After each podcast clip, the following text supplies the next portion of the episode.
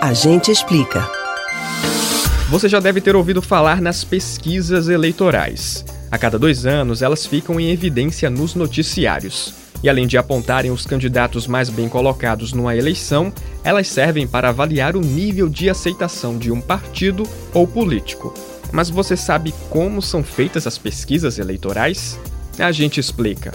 Geralmente essas pesquisas são encomendadas por veículos de mídia, como emissoras de TV e jornais impressos.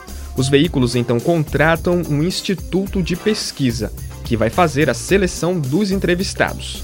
Essa parte é de extrema importância, pois as pessoas que vão participar da pesquisa funcionam como uma pequena amostragem de todo o eleitorado. Por isso, o grupo de entrevistados é chamado de amostragem. Após a definição, a pesquisa é realizada por entrevistadores capacitados pelo Instituto e ela pode ser feita presencialmente ou por telefone. As de forma presencial podem ainda ser direto na casa das pessoas ou na rua em locais estratégicos. Tudo vai depender do foco da pesquisa. Logo na sequência, o Instituto realiza uma checagem com 20% dos entrevistados. A ideia é saber se as respostas foram anotadas corretamente.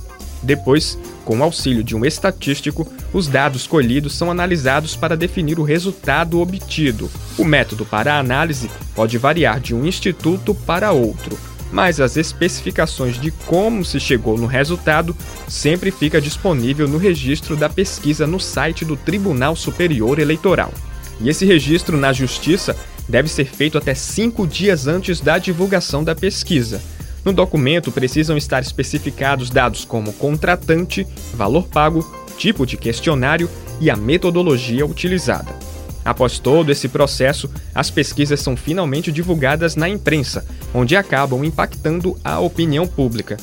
Mas por mais que uma pesquisa eleitoral tenha esse efeito de interferir no cenário político, especialistas defendem que ela deve ser considerada um retrato do momento. Você pode ouvir novamente o conteúdo do Agente Explica no site da Rádio Jornal ou nos principais aplicativos de podcast: Spotify, Deezer, Google e Apple Podcasts. Max Augusto para o Rádio Livre.